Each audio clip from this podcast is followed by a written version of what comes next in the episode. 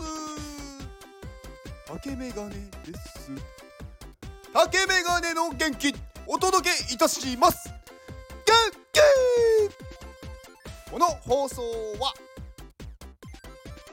ウルフさんの元気でお届けしております。ウルフさんいつもありがとうございます。元気。はいウルフさん。本当に毎日ありがとうございます。はい花の人ウルフさん。花の人なのか何の人なのかまあよくわからない方ですが今は花を頑張って作ってます、まあ、作ってますと言ってもまあこう花を育ててるわけではなく花でこうね花なんて言うんですかプレゼント用の花みたいななんかそういうのをね作られてる方ですね。はい。まあ結構ねお花の絵が結構ツイッターにも上がってるのでなんか見てるとちょっと心が癒されますはいえー、はいウルフさんのツイッターとえー、その他、えー、スタイフもやってますので、スタイフのリンクと、あとは、ね、NFT も出してますので、NFT の、えー、オープンシーンのリンクを概要欄に貼っておきます。えーと、今日は何のお話をしようかと思ったんだっけ？はい。えー、そうです。あのー、皆さんね、心ってありますよね。ありますよねって言うと、あの、ちょっとおかしいですけど、あの心にもね、やっぱりね、あのまあ、免疫というかうんなんかやっぱりねこう何か弱いこう何て言うんですか刺激を与えることによってそれをこう跳ね返して強くなっていくっていうねそういうまあ効果効果というかものがあるんですよねだからやっぱりこうね少しずつ自分でもなんかこう自分がちゃんとそうこれは間違ってないんだって思ってるものをあのより強くしていくことが大事だと思っててまあ、やっぱりこうねあの日本にいると日本にいるとっていうわけではないんですが、まあ、日本は多いと思うんですけどやっぱりこうねあのー、まあ周りの圧力というかうん何て言うんですか何て言うんでしたっけ？あの同調圧力とかまあね結構そういう上司とかね会社だったらねそういう人からのまあ、話に対してこう反論できなかったりするっていうのがあると思うんですけどまあそれはねやっぱりね少しずつ少しずつこう反論する練習をしていかないといけないんですよね。で、まあ、これ、まあ、よく言われてるのがこう、まあ、インフルエンザってこう予防接種するじゃないですか。まあ最近だとねコロナとかもね、まあ、あのワクチン接種してましたけどまあこのインフルエンザのワクチンっていうのは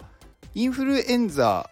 にかからないようにするものなんですけど、まあ、それはどういうまあなんだろうものかっていうとまあインフルエンザのウイルスを弱くしたものを体の中に入れてその弱いウイルスを体の中でまあこうね免疫を使ってこう対峙するというか、まあ、それに打ち勝ってそれによって抗体ができるわけですよね。でそうするとまあ本物本物というか、あのー、強いインフルエンザのウイルスが入ってきてもそれに対して抵抗ができる、まあ、それでインフルエンザにかからなくなるっていうものじゃないですか。こう免疫力を高めるというか。でこれはね心にもねやっぱ言えることであのー、何かこうすごく理不尽なことを言われた時になんかそれに対してやっぱりいきなりこうね理論立ててちゃんと反論できるかっていうとやっぱりなかなか難しいと思うんですよ。でそのまあそれをねやっぱりね鍛えなきゃいけなくって、まあ、そのためには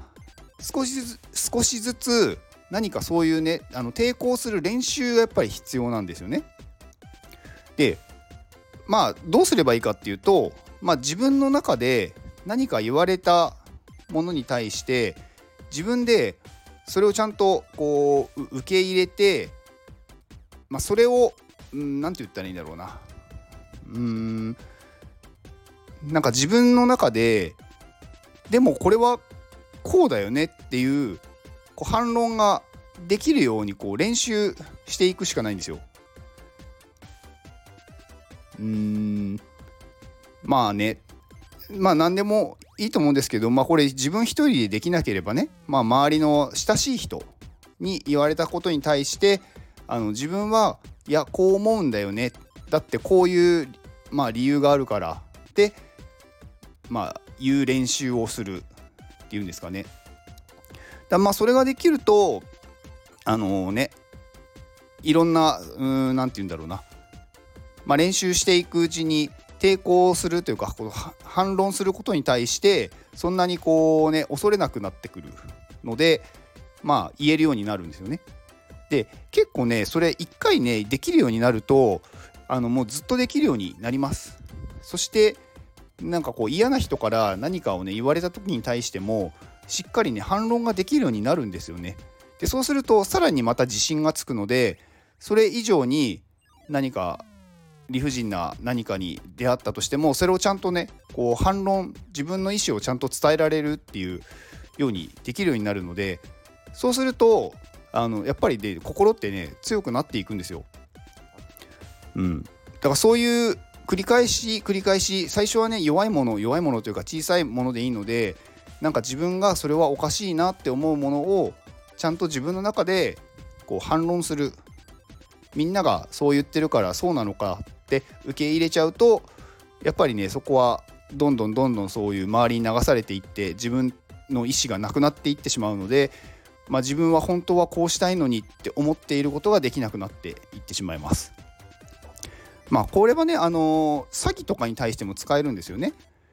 なんかこうまあ何て言ったらいいんだろうな詐欺の手口をこうねいやでもこういう手口があるよねって知っていてそれにちゃんと反論できるようになるとなんかこれもしかしたら詐欺じゃないかなっていうことにね気づけるようになっていくんですよね。うん、だからまあそういう自分でそれは何だろう鍛えていくしかないなって思ったのでちょっとお話ししてみました。なんか、うん、うまくまとめられてないんですけどはいまあ気にしないでください。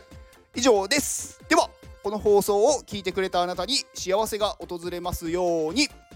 行動の後にあるのは成功や失敗ではなく結果ですだから安心して行動しましょうあなたが行動できるように元気をお届けいたします元気